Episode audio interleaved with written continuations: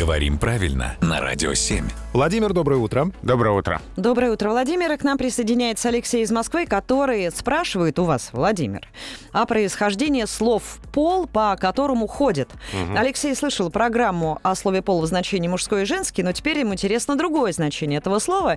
И дополнительный вопрос, почему служащих в трактире называли «половой».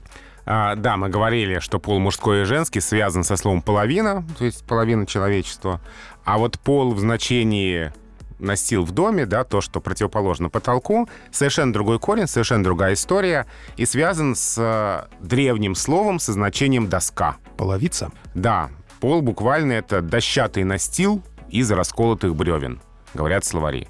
То есть изначально доска, ну а потом то, что из досок состоит.